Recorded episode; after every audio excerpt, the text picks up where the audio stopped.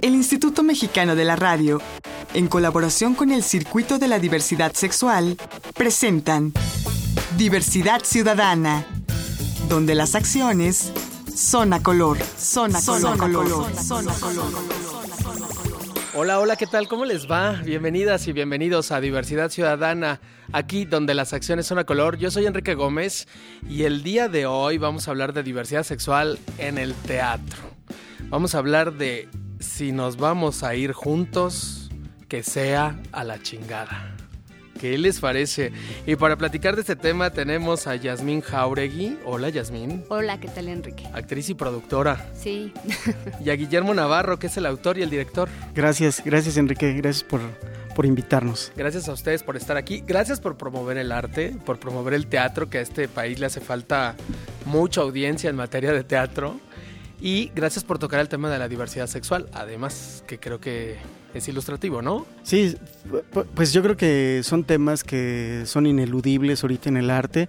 Tenemos que estar pendientes de todo lo que sucede y no podemos oslayar lo que, lo que, nos, em, lo que nos duele, ¿no? Lo que nos duele a, nivel personal y a nivel humano. Entonces yo como creo sociedad, ¿no? Sí, exactamente, como sociedad, porque creo que son temas que están ahí y que nos están eh, doliendo de, de, muchas maneras y creo que el arte es una de las formas para eh, redimirnos también y también para protestar, como no. Claro. A ver chicos, pero ¿qué les parece si empezamos por el principio? Platíquenos una sinopsis de la obra. ¿De qué trata la obra? Bueno, eh, si nos vamos a ir juntos, que sea la chingada, es eh, un proyecto que habla sobre la identidad de de la mujer de hoy en día, eh, sobre el empoderamiento de la mujer y la disolución del género. Eso es a grandes rasgos lo que habla, si nos vamos a ir juntos, que sea la chingada. Y pues bueno, ahondamos también un poco en la política, en todos estos cambios que han surgido a partir de 1930 a, a la actualidad, ¿no? Que en realidad pareciera que hay muchos cambios, pero realmente no los hay, ¿no? ¿Seguimos igual? Así es. No me asustes. De manera similar con respecto a a lo que es la mujer hoy en día y cómo lo vemos. Terriblemente sí, o a lo mejor hasta peor, ¿no? Porque el índice de criminalidad en contra de las mujeres... Avanzado. No te vayas tan lejos, tómate aquí el metro y una combi de Indios Verdes y allí en Ecatepec, este, ¿cómo te explico? Sí, y no solamente en Ecatepec, eh, ya... Juárez. Sí, ya en todos lados, de hecho ya rebasamos Ciudad Juárez desde hace dos años aproximadamente, ¿no? Se ha desatado una ola de violencia bastante fuerte y sí, eh, sí, pareciera que no hay eh, un avance, sino más bien un retroceso en, cuestión de cómo hoy en día vemos a la mujer. Y si a esta mujer le agregamos que puede ser bisexual o lesbiana o poliamorosa, bueno. Sí, la ola se desata todavía. Y la vulnerabilidad es a la potencia, ¿no? Así es, así es, indiscutiblemente. Qué terrible. A ver, Memo, pero dime algo, ¿cómo nace la idea de escribir esta obra? ¿De dónde? ¿Qué, qué, qué los motivó? Bueno, mira, Enrique, lo que pasa es que hemos estado trabajando anteriormente con Yasmín y eh, de hecho una obra que habla de feminicidios, eh, de casos reales, documentados. Y bueno, y después de eso, eh, Yasmín empezó a tener esta idea de hacer algo con el pretexto del personaje de Frida Kahlo. Entonces a mí honestamente Frida Kahlo como personaje no me llamaba mucho la atención porque siento que era hablar un poco más lo que se ha hablado del folclore que existe alrededor de Frida Kahlo. Sin embargo, este, poco a poco y al empezar a leer un poco más sobre su vida y, me fue interesando más como esta posición política en esos años 30 y, precisamente lo que hacía la ruptura de género, el hecho de ser bisexual y el hecho de que eso eh, fracturaba a toda una política de género que, en ese momento y que hasta el momento también seguimos eh, teniendo. Yo creo que eso fue una de las cosas que me atrapó y empezamos a, divagar sobre esos temas. No es una obra de teatro como tal, es un espectáculo que nosotros presentamos muy en lo performativo. Ah, ok. Eh, este, entonces, eh, eh, trabajamos mucho con la gente y queremos que la gente participe. esto, esto es muy, muy importante para nosotros porque finalmente lo que deseamos es que también que no esté esta cuestión contemplativa solamente del, del que va a vernos, sino de que la gente que va no solo nos vea, sino participe y sea eh, em, parte actoral también de, lo que nosotros estamos haciendo. Pero a ver, platíquenme algo. eh, la gente que va y los mira se ríe, llora, reflexiona, se encamiona. ¿Qué, qué le ocurre al público? ¿Cómo, ¿Cómo es? ¿Cuál es el género de la obra? Bueno, la verdad es que mm, quiero mencionar que nosotros iniciamos la primera semana de mayo. Entonces, bueno, vamos a estar todo, todo el mes de mayo, todos los domingos y, lo que es junio, parte de junio. Eh, nos ha recibido bastante bien la gente. La verdad es que ríen, lloran, están todo el tiempo participativos. Lo han tomado de una manera bastante, bastante bien y salen muy motivados con respecto a la obra. Sí, yo creo que algo que es muy interesante es que eh, um, mucha gente va, eh, no son, eh, no son de la, de la comunidad, sin embargo, este, toman muy bien el asunto de cuando nosotros planteamos, por ejemplo, toda la, la, transexualidad, ¿no? Toda la cuestión del juego de transexualidad de Frida Kahlo, que se transexualiza en Diego Rivera o que pretende esto, pero más bien es como un acto de resistencia, ¿no? De resistencia política, porque dice, no, no pretendo transexualizar mi cuerpo, sino quiero hacer un acto de rebeldía ante lo que la sociedad ha querido hacer de mí, ¿no? Entonces, este acto de, protesta un poquito como pensaríamos, eh, como cuando le decían a Michel Foucault que, que, que pues si era homosexual, porque no decía que era homosexual y decía porque yo no soy homosexual, simplemente no me inscribo en ninguno de los géneros que ustedes me están diciendo. Entonces, yo soy una persona que puedo amar libremente a otra persona y eso me parece genial. Creo que algo de algo que eh, vamos por ahí un poquito tratando de, generar en las personas es la idea de la de la persona, ¿no? Más más allá del género. Pero a ver, ¿qué les parece si hacemos una separación de dos temas para que me lo vayan explicando poco a poco? Hablemos primero de la parte real, histórica, de lo que está documentado que sí fue Frida Kahlo, y después hablemos de la parte mágica, de esta parte mística que ustedes hicieron con este montaje acerca de ella. Claro. Primero de lo biográfico, de lo real. A ver, chicos y chica, ¿Frida Kahlo sí fue bisexual? ¿O es nomás eh, un mito? No, no, no. Eh, Frida Kahlo era bisexual. ¿Y está documentado? Sí, está totalmente documentado en su diario. Ya. O sea, no es un invento ni ustedes se lo sacaron de la manga. No, no, no, para nada. No, eso sí. Porque la comunidad LGBTI, o al menos es mi impresión, la mexicana, me parece que no absorbe a Frida Kahlo como una lideresa o como, como una imagen de la bisexualidad, sino más bien a nivel social lo tenemos más como mexicanidad, como identidad de México que como identidad bisexual, ¿no? Es como folclore, es, eh, está, está, más identificada dentro del folclore. Así es. Y, y también de, de, una, de una cuestión medio romántica, pero bastante macha, ¿no? De todo ese rollo de, de estar enamorada de un machote que, que pues este pues que tenían todas las mujeres y que bueno, incluso con la propia hermana, ¿no? Este tiene una relación. Yo creo que eh, sí es interesante porque en esos años, en los años 30, pues están eh, Virginia Woolf, eh, Elizabeth Bishop, este, mujeres de este, de este calibre, ¿no? La misma Simone de Beauvoir, que también tendríamos que pensar en todas estas mujeres que, hablaban de esta libertad del feminismo.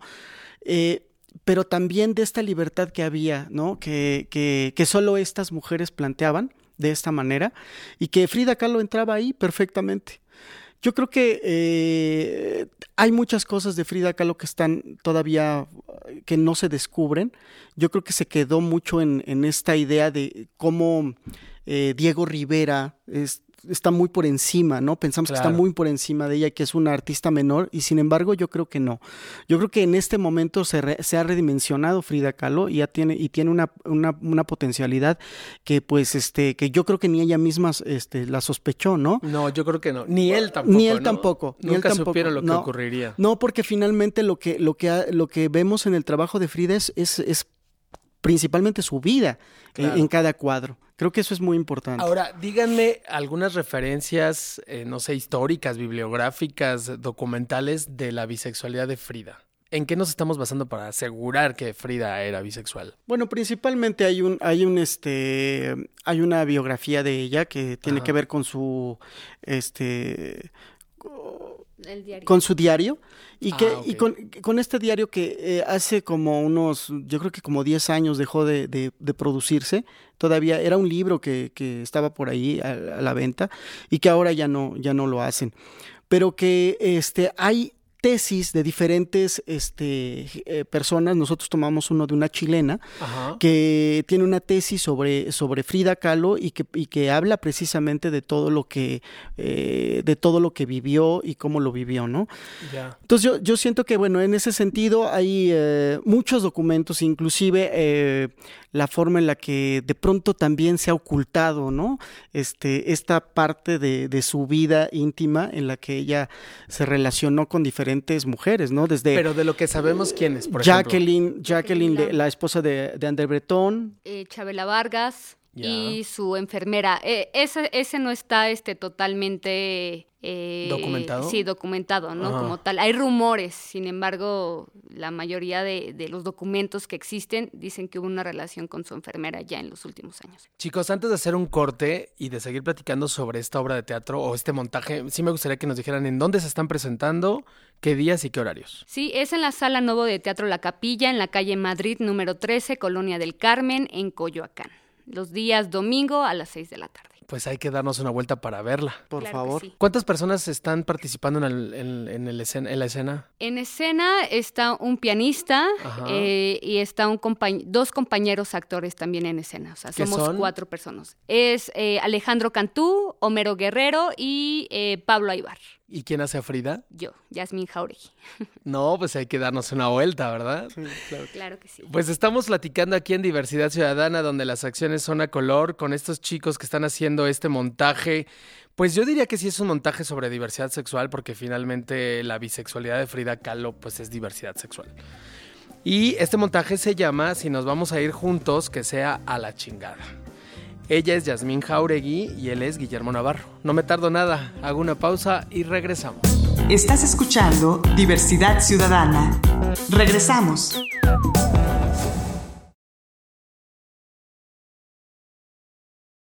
Estás escuchando Diversidad Ciudadana. Continuamos. Estamos de regreso aquí en Diversidad Ciudadana, donde las acciones son a color. Soy Enrique Gómez y tengo aquí en cabina a Yasmín Jauregui, que es actriz y productora, y a Guillermo Navarro, que es el autor y director de este montaje que se llama Si nos vamos a ir juntos, que sea a la chingada. Chica y chico, esa palabra la chingada, muy mexicana, porque yo creo que sería muy difícil explicárselo a un australiano o a una holandesa, ¿verdad? Pero ¿no les ha ocasionado problemas? ¿Censura? En la cartelera? Pues no, no, afortunadamente no, y qué bueno, porque finalmente la chingada es una palabra que yo creo que pertenece totalmente a nuestro lenguaje mexicano y que ya lo decía Carlos Fuentes, ¿no? En el laberinto de la, eh, de, la soledad, perdón, que pues eh, este, nosotros somos hijos de la chingada, ¿no? Entonces, pues, ¿qué más? Que si nos vamos a ir juntos, pues que sea la chingada. Pues, ¿Ya qué más? Entonces, no, no, no hay ningún problema, ¿no? Yo creo que eh, lo, lo, ya, ya pertenecen a nuestro lenguaje y pues creo que estamos ahí. Y hasta los niños ya lo dicen, ¿no? Claro. A ver, Yasmín, platícale al público, ¿quién es Yasmín Jauregui? Bueno, pues yo encarno el personaje de Frida Kahlo eh, junto con Guillermo. Ahorita me acabas de comentar que eh, ahí tú tienes escrito que soy la productora. Sin embargo, pues bueno, estoy de la mano con Guillermo porque es en realidad una coproducción. Y pues bueno, este, estamos en este momento eh, en temporada con, con, Si nos vamos a ir juntos, que sea la chingada. Sin embargo, tenemos un proyecto anterior que habla justamente del feminicidio que se llama Ánima Sola. Es eh, una puesta en escena que también dirige Guillermo Navarro y es de la autoría de Alejandro Román, con la cual pues también estamos en temporada en el mes de junio eh, a la una de la tarde ahí en Radio NAM. Entonces, pues bueno, estamos con estos dos proyectos en diferentes espacios y pues bueno, los invitamos. Oye, pero, pero en tu faceta de, de dramaturgia o de actriz, eh, tienes mucho activismo. Mira, yo no soy la, dramaturga en sí, Guillermo es el dramaturgo. Este, sí, al, empezar a hablar de este tipo de temas, pues por supuesto nos involucramos. Por ejemplo, en el caso de Ánima Sola, que es justamente sobre feminicidio, estamos en constante eh, comunicación con personas que, que, tienen este tipo de problemas, eh, mujeres que tienen ya años eh, buscando a sus hijos y estamos como en constante comunicación con ellos. Y Memo, ¿tú cómo haces para plasmar en un texto un problema que de pronto es de mujeres y tú siendo hombre? ¿Hay alguna dificultad? ¿No? ¿Cómo es? Pues no, ¿eh? O sea, bueno, digo, evidentemente, mm, ah, creo que no, no siento siento y me da pena y me, me da vergüenza y, me duele todo lo que sucede como género humano, ¿no? No, no, este, me, me, me, duele muchísimo lo que pasa en México con los feminicidios, me molesta muchísimo lo que pasa en México con eh, las agresiones a, a, a, a, los homosexuales y a todo la, el ambiente que, que de pronto pues eh, se, es discriminado. Sin embargo, yo creo que eh, precisamente nosotros tenemos que visibilizar todas esas cosas, ¿no? En el arte yo creo que tenemos que estar pendientes, tenemos un compromiso social, político inclusive, por estar eh, hablando de temas que, que son fundamentales en este momento en la sociedad, no solamente para divertir, sino, sino también para que podamos tomar conciencia de lo que está sucediendo, ¿no? Creo que eh, eso, eso a mí me parece muy interesante porque finalmente escribir eh, sobre un tema pues eh, bueno, pues para eso es el teatro también, porque hay una parte eh, mágica donde hay ficción, hay unas partes donde, bueno, hablamos de cuestiones eh, documentadas, pero también la ficción me parece que es algo que ayuda a que la gente pueda eh, re, reestructurar su pensamiento para tener mayor aceptación de lo que, de lo que puede ser eh, una posibilidad de amar a una persona de tu mismo género, ¿no? Por ejemplo, ¿no? Claro. Yo planteo que ah, es, tener la libertad, es, eso es una gran, un gran momento de libertad, el poder amar a alguien de tu mismo género. Y creo que eso es algo súper interesante que a la gente, eh, particularmente en esta obra, sí, este, sí se le plantea, ¿no? Y, y yo creo que eh, ahí, hay, ahí hay una posibilidad también para nosotros como creadores de, de generar eh, un acontecimiento que no necesariamente se quede como en esta situación de ay qué bonita obra y está padre, sino algo que, que, que cale un poquito más hondo o sea, en el público. Sí buscan generar algo en, en el auditorio. Sí. Si quieren, ¿qué es lo que quieren generar, Jasmine?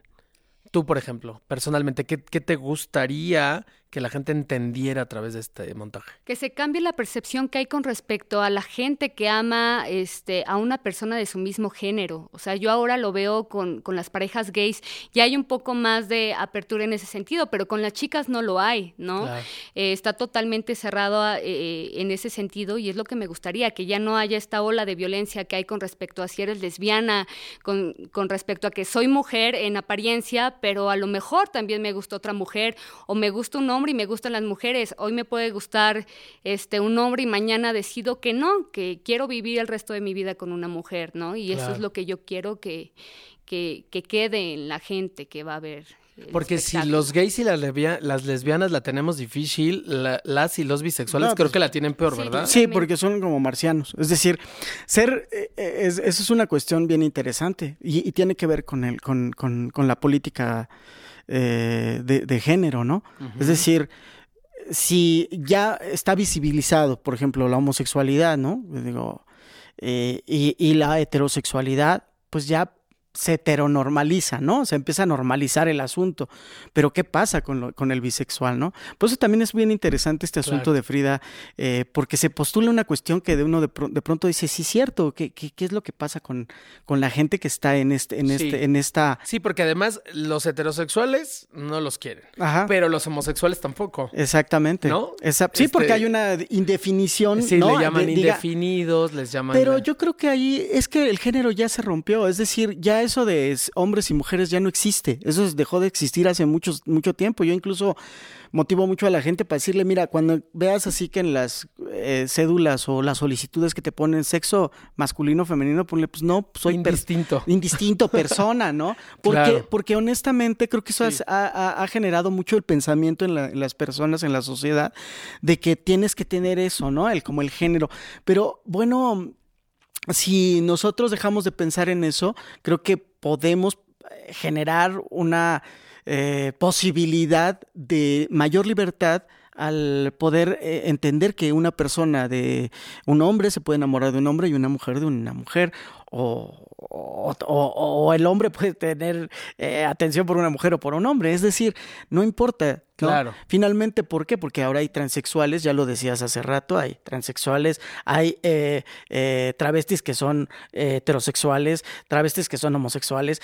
o sea, hay una Mira, diversidad en, en este programa decimos que hay orientaciones e identidades sexuales como habitantes tiene el planeta. Exactamente. Y yo también lo creo. ¿Verdad que sí? Yo también, yo, yo estoy completamente convencido de eso. Ahora, Yasmín, hace rato comentaste al principio de la conversación algo que me llamó mucho la atención. Hablas de un poco del objetivo de la, del montaje, que es deconstruir el género, ¿no? Eh, no lo dijiste en esa palabra, pero... ¿La disolución de género? La disolución de género. Y yo me pongo un poco en el papel del auditorio y a lo mejor por, alguien, por ahí alguien debe de estar pensando, disolución del género, o sea, ¿nos quieren a todos andróginos?